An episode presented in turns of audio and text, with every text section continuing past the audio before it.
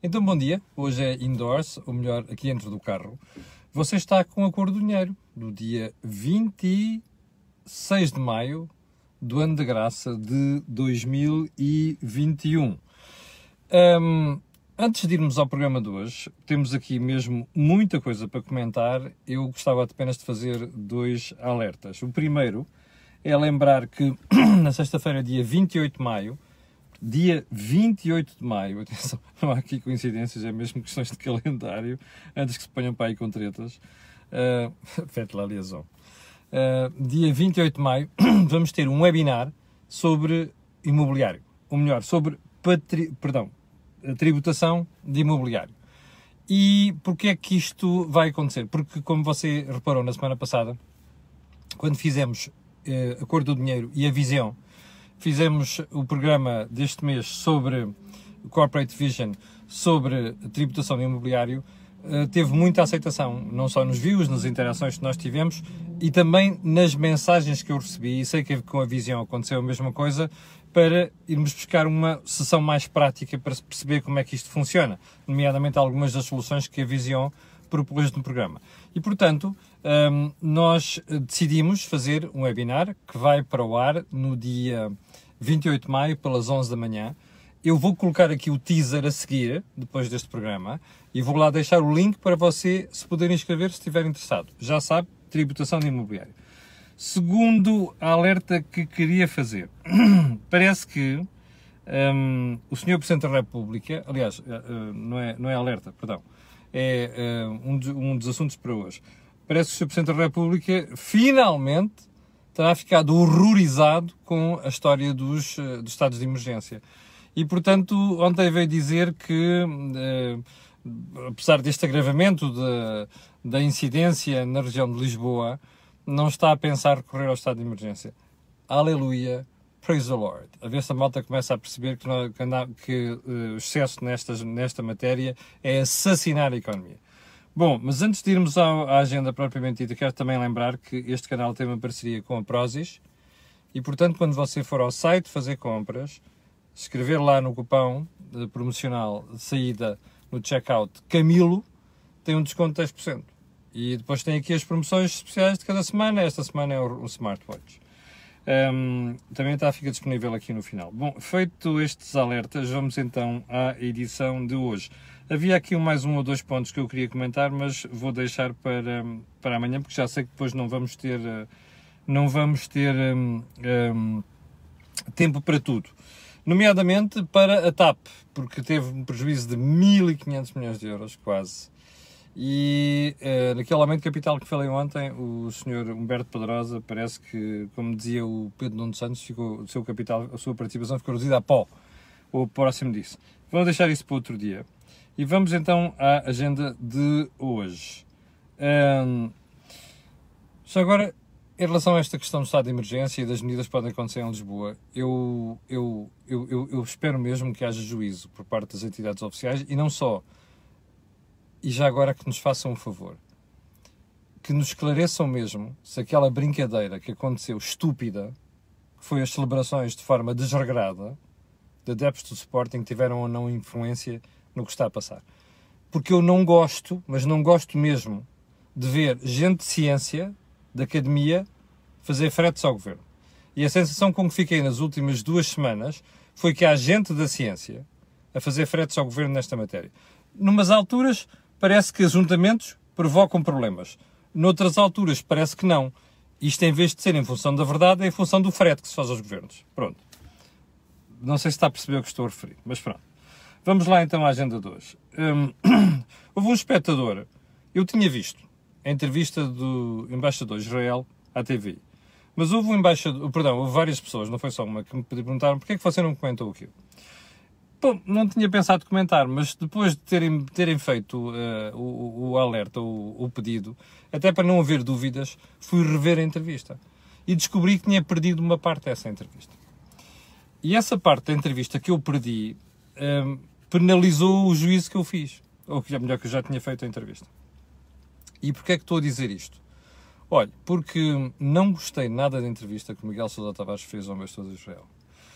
Um, e vou dizer isto com todas as letras. para falarmos sobre certos assuntos, não é sobre certos assuntos, sobre os assuntos, nós temos de estar documentados. Temos de estudar os, os assuntos. A sensação com que eu fico às vezes às segundas-feiras, quando vejo entrevistas do Miguel Sousa Tavares, é que ele não se documenta. E houve ali um momento em que se ele vira e diz para o embaixador: Ah, mas eu nunca vi Israel a dizer isto. O embaixador pega nos dados, tal. E está para ali. Bem, isto. O Miguel Sousa Tavares tem o nome que tem. Não vai ficar diminuído por eu criticar ou não.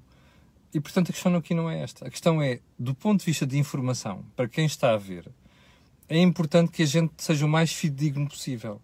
Ora, nós só conseguimos ser o mais fidedignos possível se estivermos documentados sobre os assuntos. Porque depois de fazer afirmações que não, têm, que não são substanciadas e que outra pessoa do outro lado pega em factos e atira para cima da mesa e nós fazemos uma figura um bocado feia, enfim. E isto aqui não tem nada de pessoal. Porquê é que trago isto aqui hoje?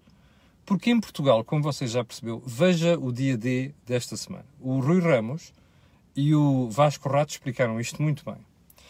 Nós temos em Portugal uma retórica anti-Israel, com raríssimas exceções. A retórica é anti-Israel. Eu ainda não percebi isto porque, muito bem porquê. Nos anos 70, quando Israel era uma república, perdão, sim, era uma república socialista, não é? Porque havia um partido, Partido Trabalhista, que mandava Israel, de que expoente máximo dos anos, das décadas mais recentes foi a senhora Golda Meir, não é? Um, Israel era uma espécie de darling da malta que adorava o socialismo. A partir do momento em que começaram a aparecer governos conservadores, foi uma chatice, não é? Toda a gente se vira contra Israel. O que é chocante nisto é que isto é um discurso que não é só da esquerda, apanha uma parte da direita. E eu vou voltar a dizer aqui uma coisa que disse há duas semanas. Israel é uma democracia. Não há mais democracias ali na zona. Para mim isto chega. Pode haver excesso de um lado? Pode, mas também há muito excesso do outro. É bom não esquecer isto. Não é? E é bom não esquecer que há uma resolução das Nações Unidas dizer assim, bom, dois Estados. E eu já vi, eu já vi dirigentes de Israel dizerem assim, nós aceitamos dois Estados. Não pode haver é uns malucos de um lado que dizem eu não quero aquele Estado e vou dar cabo dele. Não pode ser, não é? Pronto, está o assunto arrumado. Ponto seguinte. Um, Rui Moreira, e, sim, Presidente da Câmara do Porto, e a antecipação da vacinação em Lisboa. Eu ontem vi uma daquelas, um, aquelas rábulas típicas de Rui Moreira e de uma série de gente em Portugal que quer dividir o país, adora dividir o país. Bom, você tem uma incidência grave com o risco de se tornar uma coisa feia em Lisboa.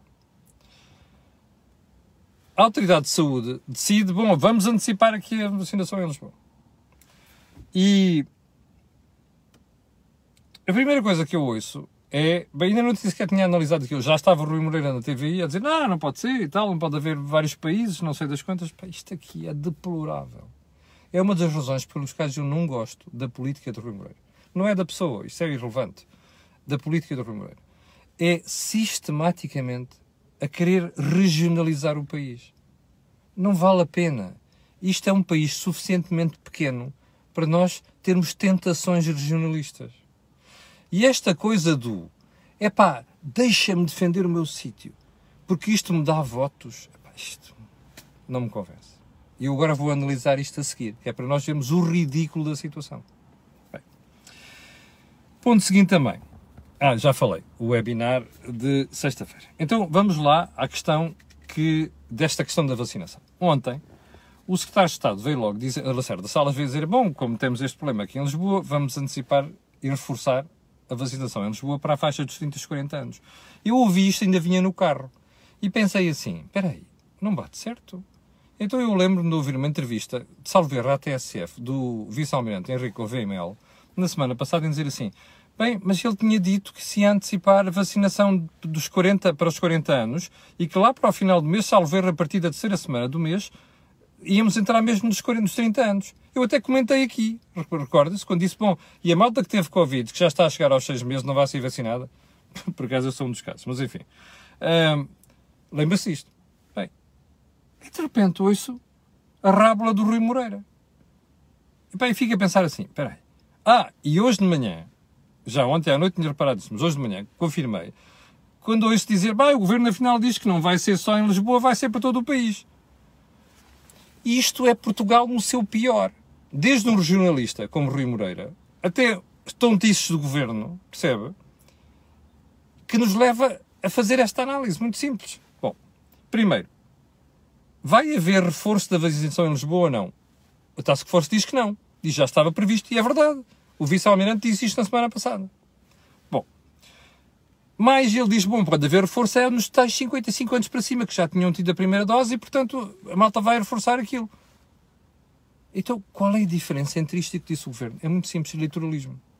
O Governo quis mostrar que está em cima da situação. Depois da borrada que fez, percebe? Depois da borrada que fez com os festejos do Sporting, depois da borrada que fez da descoordenação entre a PSP e o Ministro da Administração Interna, depois da borrada entre a PSP e a Câmara Municipal de Lisboa, agora estão preocupados. E agora começam a dizer que querem mostrar que estão em cima do acontecimento. Por isso é que foi a rábula dos questões já está. Que vamos reforçar não sei das quantas. Bom, portanto temos das duas uma. Ou era mau planeamento do governo, que eu não acredito que quem planeia aquilo é Task Force, graças a Deus, não é? Ou então o governo quis fazer um brilharete, sim, mas fica outra pergunta.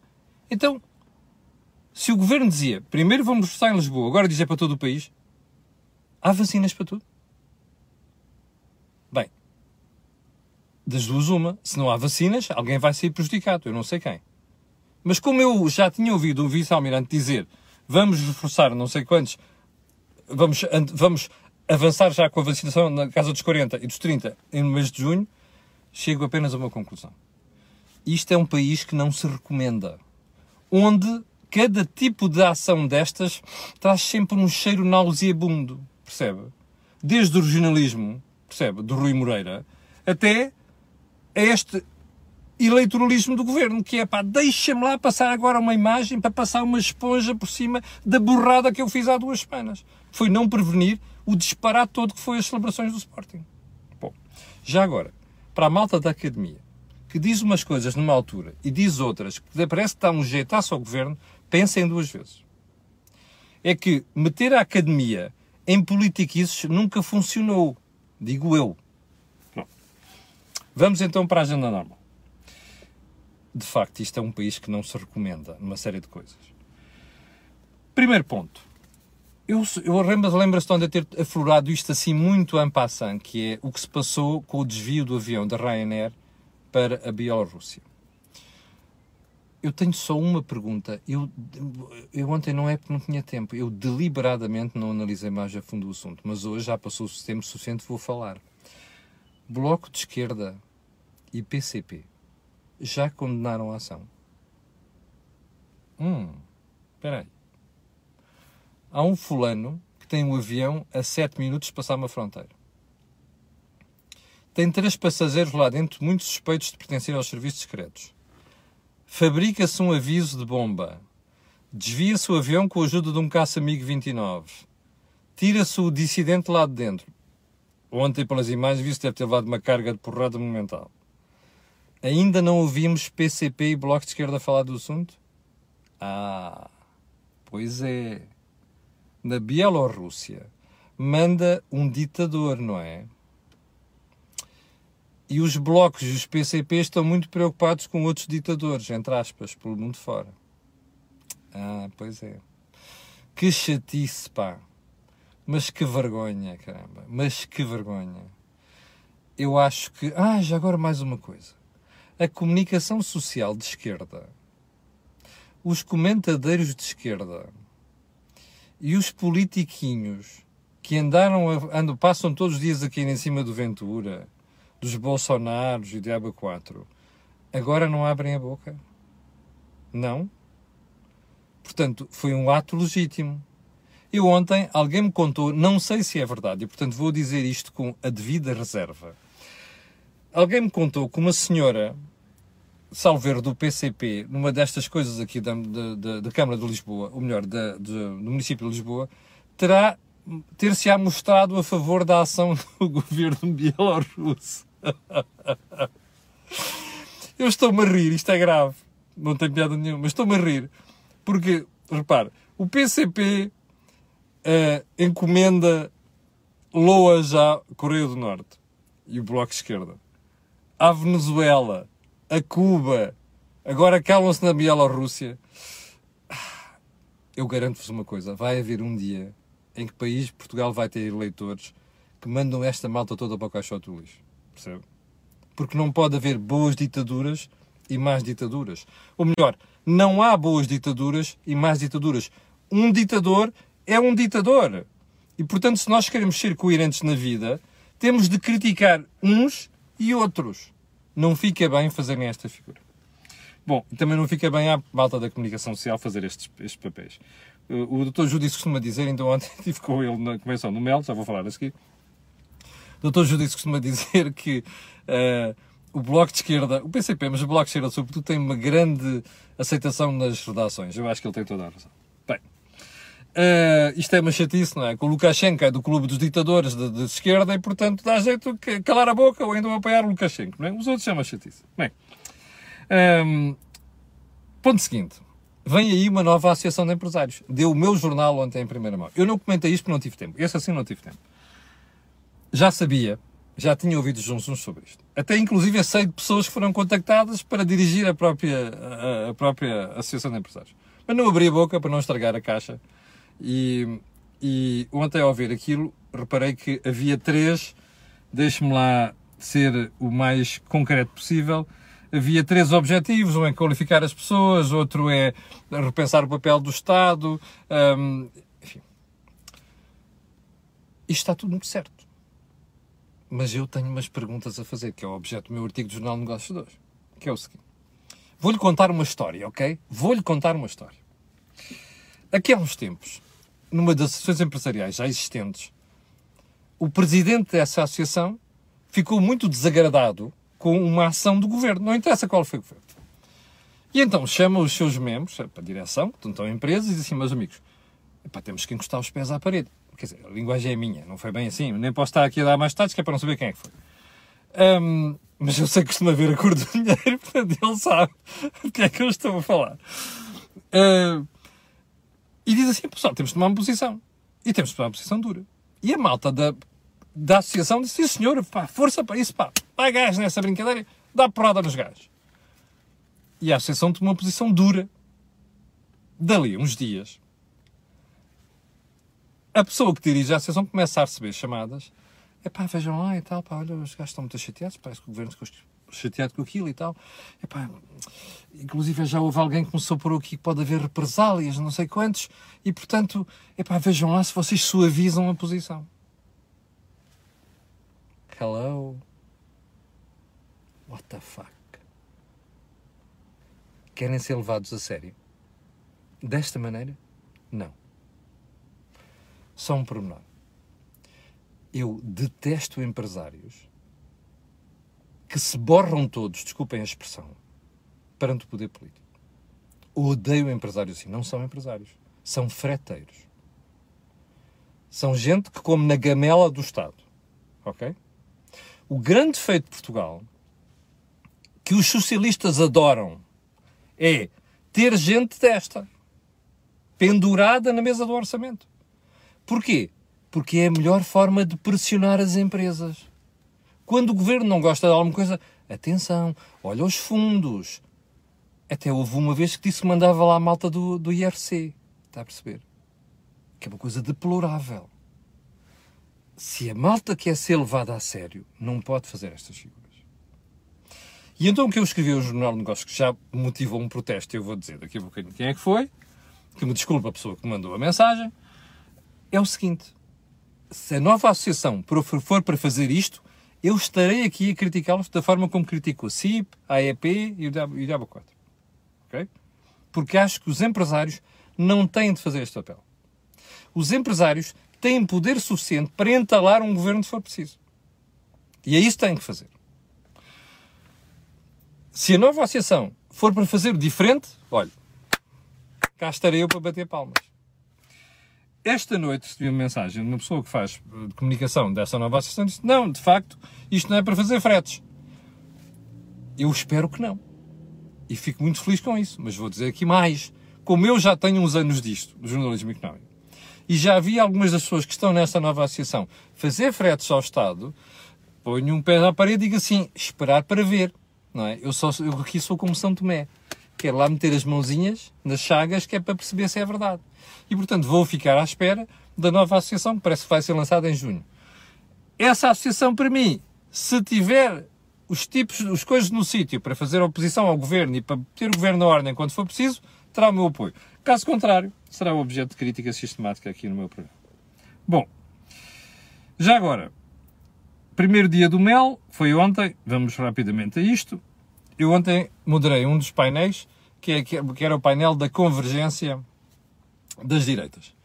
E tinha comigo, ao meu lado esquerdo, Miguel Morgado, como sabe, faz parte do dia D, tinha o Miguel Pinto Luz, do PSD, tinha o Joaquim Aguiar, analista, tinha a Cília Meireles, do CDS, e tinha o Nuno Afonso, do Chega. E eu começo a ouvir todos no meu painel e pensei assim, nós íamos descobrir, discutir a convergência à direita. Rapidamente percebi que estávamos a discutir a desconvergência à direita. Bem, porquê? Porque o Miguel Pinto chega lá, espeta uma lança no chão, pá, nós queremos isto, está aqui um elefante na sala que é o Chega, não sei o quê. A Cília Meirella chega lá, espeta a sua lança, não sei das quantas, diga assim, bom, parece que estes tipos esqueceram que o inimigo está lá fora, não é? O adversário chama-se esquerda, não é a direita. Onde é que eu quero chegar com isto? Obviamente, terminei aquilo a dizer o seguinte, meus senhores. Ah, ainda fiquei ainda mais chocado, porque depois ouvi alguns dos presentes no, painel dizerem que não, não havia ainda um conjunto de princípios definidos à direita e, portanto, isto tinha que ser decidido. E eu que pensava que a direita já tinha um conjunto, nomeadamente, de princípios na área económica, já pensados, estruturados e que era só implementar. Pelos vistos, também não. Moral da história. Às vezes, para já, moral da história é só esta. Nós temos mais capelinhas em Portugal, com um país de 10 milhões de habitantes, do que tem os Estados Unidos com 300 e não sei quantos milhões de habitantes. A primeira. A segunda é dizer que isto dos egos em Portugal é uma coisa horrível, brutal. E sinceramente, fico com aquela convicção que já me ouvi uma vez o Dr. Judice dizer, e já me disse a mim, conversa comigo, que se calhar nem. Não, se calhar a direita só volta ao poder em 2027. Cada um tem o que merece. E com isto termina o programa de hoje. Às 7.200 pessoas que estão em direto, quero agradecer a sua paciência. Quero pedir a estas pessoas que vão ver aquilo que peço sempre, que colocarem um gosto e fazerem partilha nas redes sociais. E também já percebeu porquê. Aquilo que eu venho aqui não houve mais sítio nenhum. Obrigado, com licença, e até amanhã às 8 da manhã.